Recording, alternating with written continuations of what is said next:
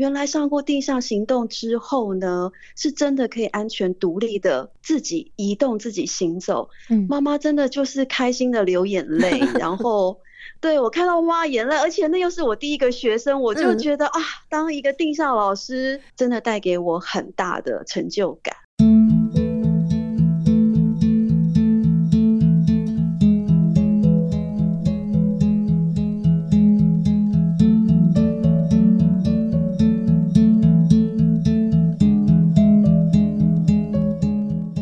亲爱的朋友，新的一年开始，民国一百一十一年节目的第一集呢，也将要带着听众朋友和视障朋友一起拿起白手杖来体验一下，当眼睛看不见的时候，你如何运用这个白手杖来学习所谓定向行动呢？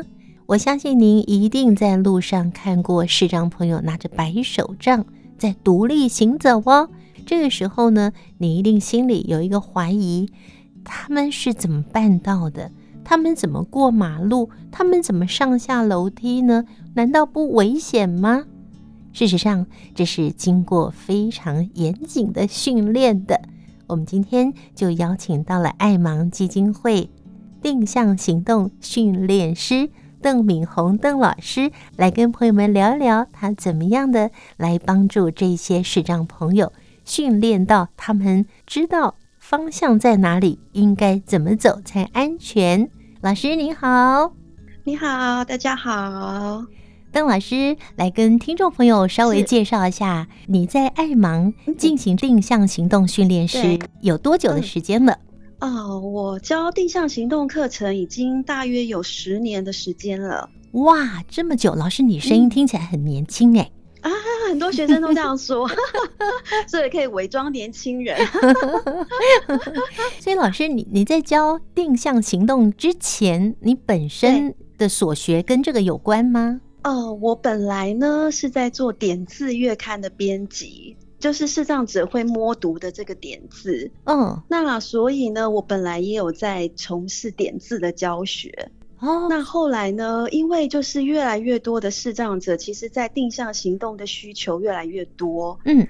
然后大家都会想要能够独立外出啦，不管是去上班，或者是上课，或者是到家里附近买东西。嗯，即使在视力退化了以后，或者视力不方便的以后，还是想要能够自己能够自由的去从事这些活动的时候呢，那其实定向行动这个部分就很重要，然后这个需求也变多，所以呢，我就在我们主管建议之下，就去受了定向老师师资的培训。然后就延续我原本的教学工作，只是把点字教学换成了定向行动教学。嗯，那听起来老师一直都是从事对视障朋友的服务喽？对，我的工作就是从大学毕业以后，就是接触到的工作就是跟视障有相关的。你为什么会去学点字啊？哦，这就有点故事了，因为我是中文系毕业的。嗯。然后呢，那时候我毕业的时候，就是想要找一份跟我本科系有相关的。然后呢，因为我有个同学呢，他是特教系毕业，嗯，然后他有去修特教系的学分。然后那时候他刚好是在视障的机构里面工作。然后他那时候就跟我说：“哎，我们有一个呃点字月刊的编辑的这个工作，就问我说想不想去尝试看看这样子。”嗯，所以呢，我就开始了，就是。因为我以为只是一个很单纯的编辑工作，没有想到、嗯、啊，原来是跟视障者有相关的，我就要重新开始学点字，然后再加上我原本学的中文系的相关的编辑的技巧，这样子，所以就完全就进入到这个视障的工作圈里面了。我之前听过，如果是先天视障的朋友，他们因为从小就学点字，所以对他们来讲比较没有困难呢。那老师，您这个状况会不会比较像那种中途失明的朋友？嗯、对，真的，我就很能够体会，就是如果是中途失明的话，学点字真的需要花费一点时间，而且手指的触觉真的要比较灵敏一点。嗯，那老师，嗯，您是学了多久的时间才可以真的摸得清楚那个点字他在写什么呢？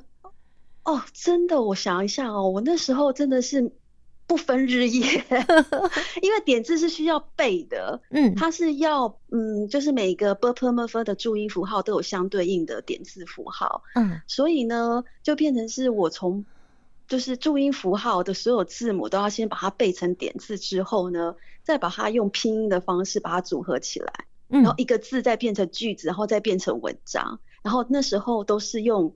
呃打字机点字的打字机。跟电脑输入，然后就是一个键盘一个键盘这样敲出来。那我光是背了点字，大约就是花了一个两个礼拜的时间背到滚瓜烂熟。你你头脑太好了吧？嗯，就一直背，一直背，一直背。然后可是因为搭配着编记，然后边打边记边打，等于是有点类似像学钢琴一样。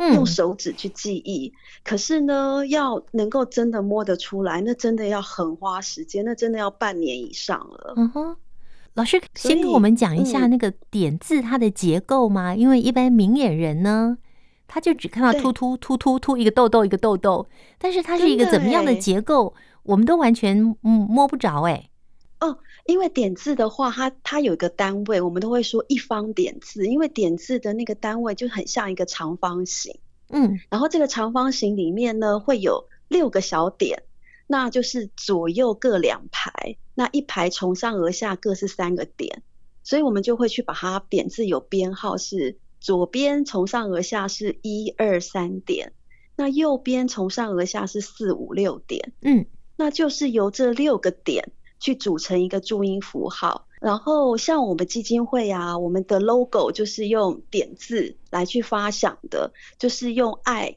爱盲的这个爱的字，把它做成点字的符号。所以像我刚刚说的，每一个注音符号都有一个相对应的点字符号。所以以这个一方点字六个点来讲的话，注音符号的 I 就变成是就是我们的爱盲的爱是 I 配上四声，嗯。所以它会有两方点字组成，一个是 I 这个点字，另外一个是四声的这个点字。哦，所以 I 这个第一方的点字呢，就会是二四五六点。嗯，然后四声的点字会是第五点。所以呢，就是一般人啊，看到这个点字，如果不知道它这个。点字相对应的符号代表什么时候都觉得啊，好像摩斯密码哦。对对对，所以我们在电梯里面常常会看到那个涂起来的，嗯，立体的点字符号。嗯，那个涂起来的部分就是我们说的那个点字的那个相对应的。譬如说，I 我刚刚说的是二四五六点的话，嗯，它就是会在电梯的那个。立体的那一方键盘上面，它就会是在相对应的二四五六点上面立体出来这样子。嗯，嗯，对。老师，你是说有六点，可是我为什么看到的是十二点呢？哦，就是一方有六点，所以呢，哦，老师一方有六点，六点，另外一方是四声的意思，就是一声、二声、三声、四声，十二个点，因为它是两方点字。因为点字呢，它就不像我们国字，就是一个字就是可以代表一个意义。我们的点字是要用注音符号加上拼音去组合出来的。嗯、所以像爱的话呢，就是有两方点字。嗯，可是像我们基金会的会，就会变成 h u a 四声会。就会变成有四方点字，嗯、真的很难呢，老师。对，就蛮奥妙的。可是学会之后，其实会蛮有成就感的。对呀、啊，因为像我有时候搭电梯的时候，我就会注意看一下说，说这个楼层的几楼几楼的点字是不是正确的。嗯，所以老师你也可以用触觉来摸摸看，对，对不对？主人用眼睛看，可以用触觉来摸摸看，来测试一下你的触觉是不是还那么敏锐。呃，因为是这样子他们就是等于没有视觉的辅助的话，就是要用触觉啦、听觉啊这些非视觉以外的感官来让自己更去了解这个世界。当然，除了点字之外呢，嗯、爱盲基金会这里呢有很多为视障朋友准备的有声书、电子有声书、对人生的有声书。非常丰富，嗯，就是一个大宝库。视障朋友哦，你可以加入他们的会员，才刚刚重新建制好的的有声书图书馆。对，其实我们今天呢，本来宜家是想要来认识什么是定向行动的。定向行动很重要，是，但没想到老师您是定向行动的训练师之外，您学过点字，而且呢，也担任过点字的编辑，担任过点字的教学，对对，所以这也可以帮助我在定向行动的这个训练上面多一项技能，因为我们会帮视障者做立体式的触摸地图。哦，老师连地图都做成立体式的，用点字来显示吗？对对对，如果是他会点字的话，我们就是会在那个地图上面就会把，譬如说他家的位置，然后他的学校的位置，嗯，有一些需要文字说明的话，我们就会用点字来标示。嗯哼，对，哇，哦，那如果是没有学过点字的话，我们可能就是会用一些立体的贴纸。嗯，有形状的来代表。邓老师，我们今天要跟听众朋友介绍定向行动嘛，哈、嗯，那它的一个定义，我们如何来定义这个定向行动呢？哦，定向行动哦，它其实可以分成两个部分，一个就是定向，一个是行动。嗯，那所谓的定向呢，其实就是用我们。的剩余视觉啦，或者是像我刚刚说的非视觉的其他感官，像听觉啦、嗅觉啦、味觉啦、触觉啦，这些我们身体感官的感受，来知道我们现在人在哪里，还有我要去的地方在哪里。嗯，那这是一个方方向感的建立。嗯。然后呢，这个就是属于定向的部分。然后行动的话呢，就是可以安全移动的技巧。那这个行动的部分就会包含我们会教学生使用白手杖啦，或者是呃，我们会教家人怎么样能够安全的引导视障者，那视障者也能够知道自己可以怎么样安全的被引导的这个人导法，嗯、这个都包含在行动的项目里面。OK，所以呢。简单的来说，定向它比较像是一个概念性的东西，嗯，是让自己知道说我现在的位置在哪里，嗯，然后我要去的地方，我可以先有一个方向的概念，我有一个大致的心理地图，再搭配行动力，就是我可能使用手杖啦，或者是有人可以带我的方式呢，我就可以。到达我要去的目的地，然后搭配起来就会变成一个定向行动的一个概念。嗯，老师您这么说，嗯、可能很多听众朋友，包括我啊，我都觉得眼睛都已经看不清楚或看不见的情况之下，哦、对。我我怎么去知道判别我的方向？尤其你看哦，我眼睛很大，我也看得蛮清楚，我戴上眼镜都看得很清楚。嗯嗯嗯，可是呢，我一点方向感都没有哎。然后，但是但是呢，我有勇气，因为呢，我到处走都不会怎么样，因为都是安全的。可是视障朋友他视力不好，甚至完全看不见，那他又怎么样可以去安全的移动？我觉得很好奇，老师这个课要怎么上呢？我们通常啊，这个课程的话呢，我们都是一对一的，我们会去到宅到学生的家里，嗯，去进行课程。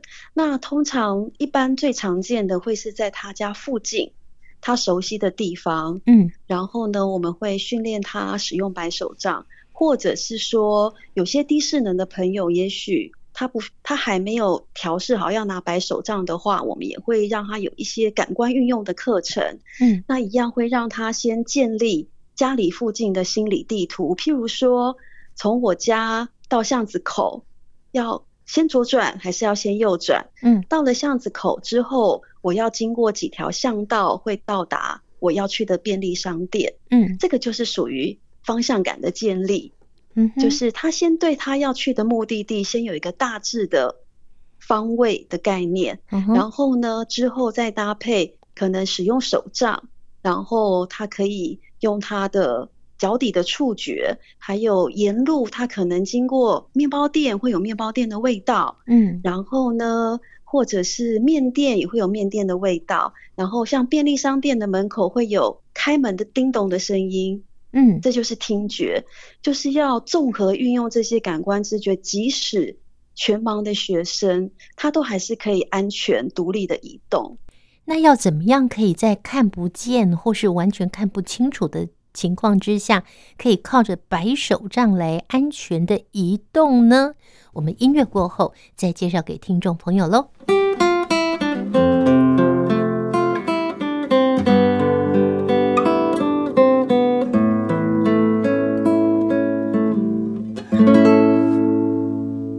朋友，今天忙里偷闲，我们邀请到的是爱盲基金会定向行动训练师邓敏红老师。老师，嗯、你要不要回想一下，你人生当中第一个带领的那位视障朋友，嗯、你是怎么样教他的？嗯、怎么样带他？花了多久的时间？然后他就可以自己顺利的走那段路呢？嗯、呃，我对我的第一个学生印象很深刻。嗯。因为毕竟是我人生当中的第一个学生，我教他的时候，他刚要升大一。他在高中以前，因为他是一个早产儿、先天盲的学生哦。那他在就读大学以前到高中的阶段，从来没有自己拿手杖出门过，因为旁边一定会有爸爸妈妈、嗯、家人，然后或者是他的同学朋友会在旁边带着他走。嗯，所以呢，他真的是要从，因为他的家在中部，然后他是北上来台北考到台台北大学，然后要来台北念大学。嗯，然后所以呢，他第一个要学习的呢，就是要怎么样从他的宿舍走去他的教室，而且大学教室很多，对，他每一间教室会不一样，所以他路线很多。然后，因为他从小就是。爸爸妈妈比较保护，然后比较担心他自己在外面走会发生什么危险啊，嗯，所以都不放心让他在外面走，所以一定有人陪他。对对对，所以他在上大学之前是从来没有自己一个人外出过的经验。哇，然后可是进到学校了以后，爸爸妈妈就不可能一直跟在旁边，对，他就真的要面对自己独立这件事情，要靠自己。所以呢。嗯对，所以那时候就是利用开学前的那个暑假，真的就是密集训练。嗯，因为他等于是，虽然那时候小时候可能就是有在呃学校可能巡抚老师啦，有简单的教过手杖技巧，可是因为很少用，嗯，所以也很生疏。然后所以那时候其实我教他的时候，其实也是从。白手杖开始教起，因为他是一个全盲的学生，所以手杖对他来讲就变得相对的很重要。嗯嗯。然后他开始去记学校的路线、宿舍，然后系办，然后学校的餐厅、各个教室的位置，然后要搭配手杖行走。嗯。然后其实呢，学习的过程大概都跟一般人差不多，可是我印象最深刻的是。那时候啊，因为他是那时候暑假的时候就先搬上来学校的宿舍住，就是为了要先学定向行动。嗯，然后呢，第一堂课的时候，妈妈还很不放心，就是从头跟到尾，嗯、就是觉得说啊，我的小孩要开始在外面走了，很危险，会不会跌倒啊？他的手上要是碰到树啊，碰到别人怎么办？这样子。嗯、可是后来跟了一堂课以后，发现哎。诶有老师在旁边教，会教他手杖正确的用法，嗯、也会教他怎么去记路线。然后之后呢，妈妈再过来已经是开学的时候了啊，他已经会自己走了吗？妈妈那一天就跟我讲说，她很惊讶，她没想到过了一个暑假之后，她第一次看到自己的孩子自己拿着白手杖。就是在校园里面，可以从宿舍，然后走到教室，走到餐厅，走去戏办跟跟助教讨论开学的事情。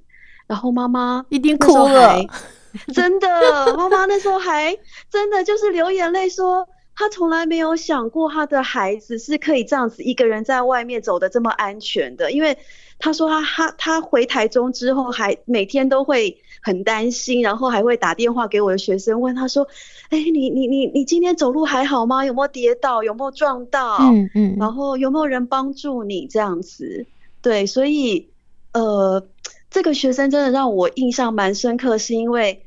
因为家人很关爱他，家人也很支持他，嗯、可是家人也很鼓励他，知道说哦，原来上过定向行动之后呢，是真的可以安全独立的自己移动、自己行走。嗯，妈妈真的就是开心的流眼泪，然后对我看到妈眼泪，而且那又是我第一个学生，我就觉得、嗯、啊，当一个定向老师真的很很有。很有荣幸，真的，觉得说，哎、欸，可以帮助我的学生，然后让他的家人看到自己孩子的成长。嗯、那时候我真的觉得说，哇，这一份工作真的带给我很大的成就感。嗯，嗯，那邓老师当这第一个你所带领的。嗯他是从小就全盲的视障朋友，而且是这么的成功，也让妈妈感动到流眼泪。真的，也应该记得是也鼓励着老师，你日后就不断的在带领这些视障朋友来学习定向行动喽。那老师，你有没有过你觉得是还蛮挫败的经验呢？呃，蛮挫败的经验一定也会有。嗯，什么样的经验让你觉得挫败？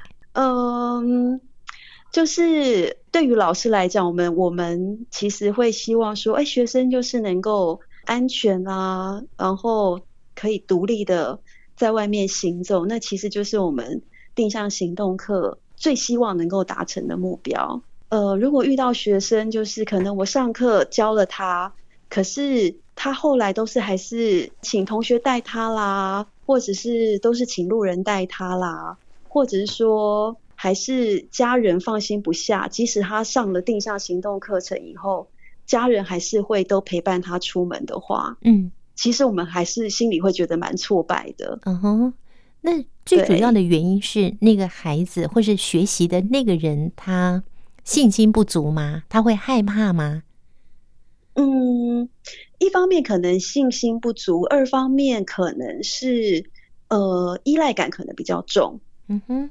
对，他可能需要有人在他旁边，就是陪伴他。毕竟自己独立在外面，会需要花费很多的时间练习，也需要蛮多毅力，让自己可以在定向行动的部分能力有所增长。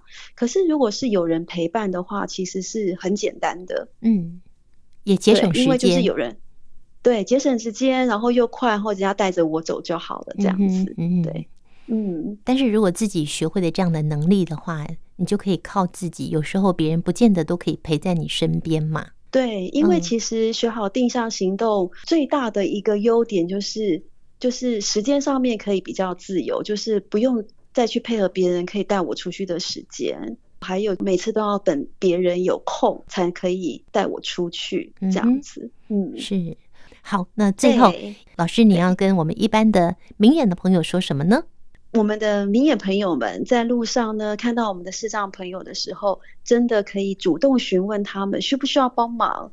有些定向行动能力很好的视障朋友，他们可以自己走得很好，他们也许就会说：“哎，我这边可以自己走，谢谢你。”可是有些真的就是他很需要。旁边人的协助的时候，这时候我们的主动询问会是给他们一个很大的温暖，嗯哼，尤其是在过马路跟在等公车这两件事情上面，我们的视障朋友其实是蛮需要有人告诉他们的，嗯哼，就是在过马路的时候，还有等公车的时候，所以。如果你在路口或者在公车站有看到视障朋友的时候，真的就是可以问他们一下，说：“哎，你需不需要帮忙？可以就他们需要的地方来帮助他们，然后给他们一些鼓励。”我真的看到我的学生是有路人的鼓励之后，真的是让自己的信心加倍，然后可以让自己的那个定向行动能力就是可以变得更好。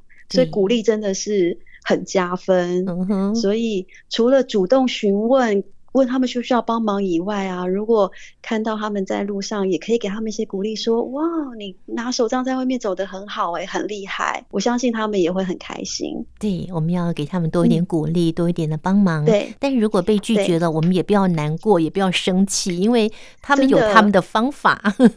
嗯，而且他可能就是已经很熟悉他那个环境了，他可以自己走得很好。最后，我们也要借着邓老师来谢谢我们有很多的事业单位，特别为视障朋友或者是行动不方便的朋友，会把自己的可能工作的场所弄得比较安全一点，就是无障碍的设施，还有像是捷运公司的服务，我觉得也非常贴心。视障朋友他只要到服务台去申请服务，就会有人把他带到。车厢，对对对，我就觉得这些都是要感谢的。那我们今天节目呢，进行到这里，非常谢谢邓敏红老师带着我们一起来认识定向行动，还有白手杖的功能。那我们也鼓励更多的视障朋友走出来，外面的世界海阔天空。谢谢一家。